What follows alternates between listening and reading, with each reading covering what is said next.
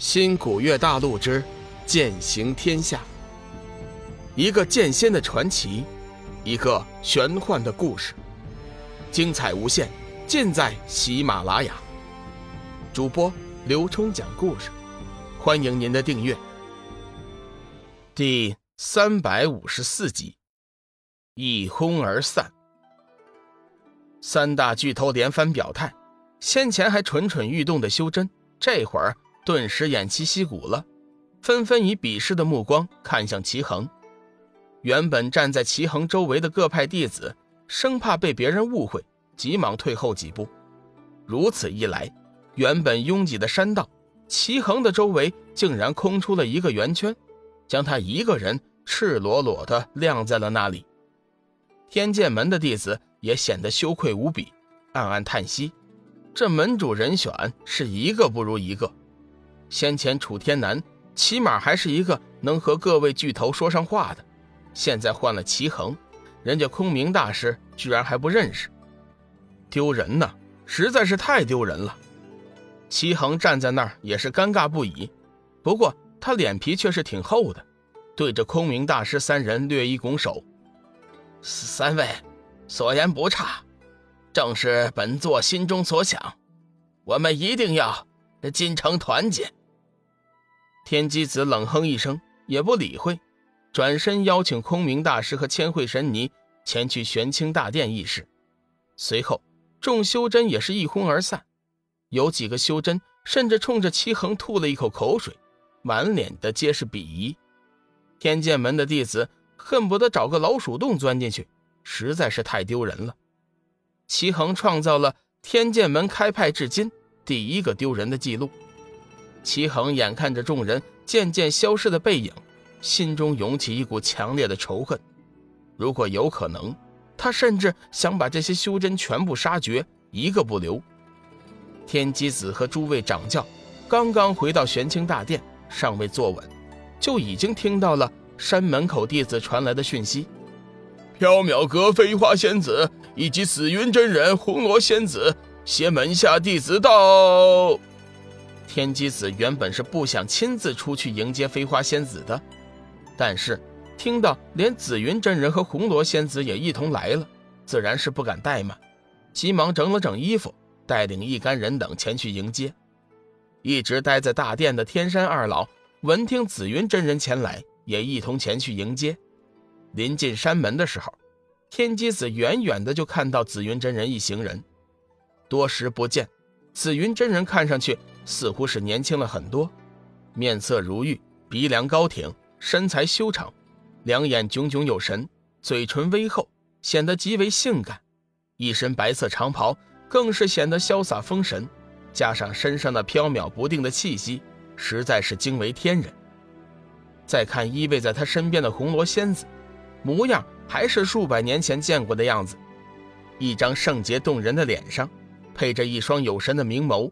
微微翘起的嘴唇衬托出她迷人的微笑，长长的黑发在头上被盘成一个高髻，耳鬓两旁垂下来的两缕细丝更显得她妩媚。好一对神仙眷侣呀！天机子不由得心中暗暗感叹：不知紫云前辈大驾光临，天机子有失远迎，罪过罪过。天机子大步迎上前，恭敬见礼。紫云真人微微一笑：“哈哈哈哈天机掌教何须如此客气？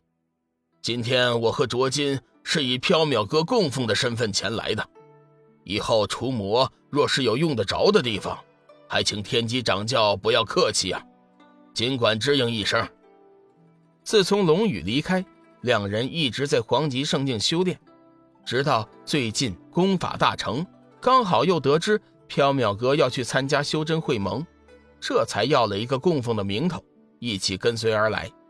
不过两人的心思并不是在会盟，而是想办法打听龙宇的消息，或者说是想办法进入天涯海阁。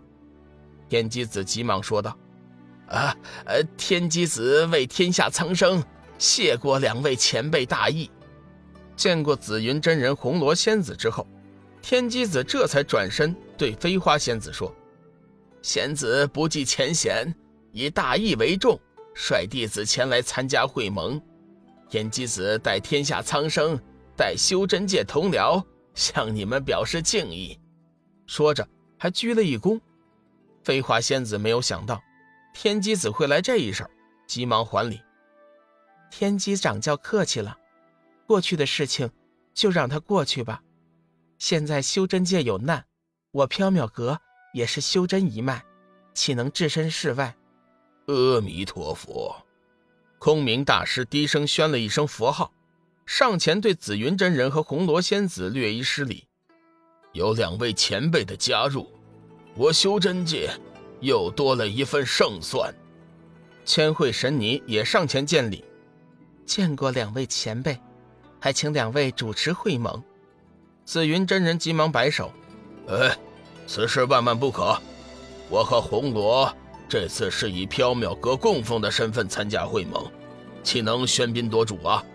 有事儿你们尽管支应就行了。就在这时，天山二老也正好赶来。胖长老笑道：“哎呀，紫云呐，你还是老样子呀，懒得管事儿啊。”紫云真人乍一听到一声熟悉的声音，急忙循声而望，一见却是数百年未见的老友，急忙上前说。哎呀，原来是两位老哥呀！我还以为你们已经去仙界享福了呢，没想到还能够见上一面。哎，对了，这些年你们过得还好吗？怎么一直也没个信息呀？莫不是忘了我这个老朋友了吧？瘦老道看了一眼紫云真人身后的红罗，笑道：“嘿，我们哪有你老弟过得风流快活呀？这几百年的时间。”我们潜心修炼，修为早已经到了飞升境界，可是始终却是少了几分仙缘，天劫一直不肯降临。前些日子出来走动，刚好听到黑暗之渊的事情，我们兄弟二人商议了一下，觉得此事太过重大，就随一些修真赶了过来。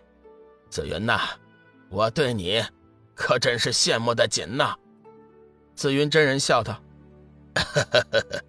我也不作假，今生能和红罗牵手，确实是我的福气呀。”红罗闻言，急忙上前向天山二老见礼，两人自然是回礼，夸赞了几句。停了一下，胖长老突然问道：“紫云老弟，真君他老人家还好吧？”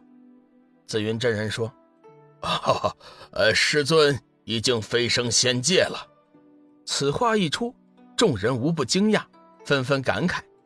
等到众人寒暄过后，天机子才敢上前插嘴：“呃，诸诸位前辈，呃，同僚，会盟时辰已到了，还请各位随我移驾玄清大殿，共同商议，请。”众人自然点头赞同。此时，天月上人带领门下弟子，已经将玄清大殿布置妥当，只等诸位掌教就座。天机子。本欲将上座让于天山二老、紫云真人、红罗仙子四人，无奈四人坚决不受，最终只好以主人身份自己坐上了那个主座。随后，在知客弟子的引导下，各位掌教也都按照身份尊卑一一坐定。紫云真人四人因为是身份地位崇高，被特意安排在了天机子的下手。各派弟子则按照一定的秩序。静立在本门师尊身后，玄清大殿暗藏芥子须弥树，看似不大，但是却能装下上万人。所以这会儿虽然大殿中已经站了三四千人，但是仍不觉得拥挤。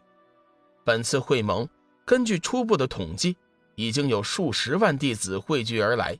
不过天机子并未将其全部引入山门，而是专门在山门之外搭建了别院。安排他们入住，有资格进入玄清大殿的，则是拥有决策权的掌教以及各派精英。天机子环视一圈，面带微笑，神色一正，站起身来说：“诸位，今天我修真界各大门派齐聚一堂，正式商议会盟除魔一事。大家可以各抒己见，我们共同商议，拿出一个有效的方案。”尽快将会盟的具体事宜商定下来，以免耽误了战机。下面，我先请大梵寺的空明大师为大家详细的说一说黑暗种族的情况。本集已播讲完毕，感谢您的收听。长篇都市小说《农夫先田》已经上架，欢迎订阅。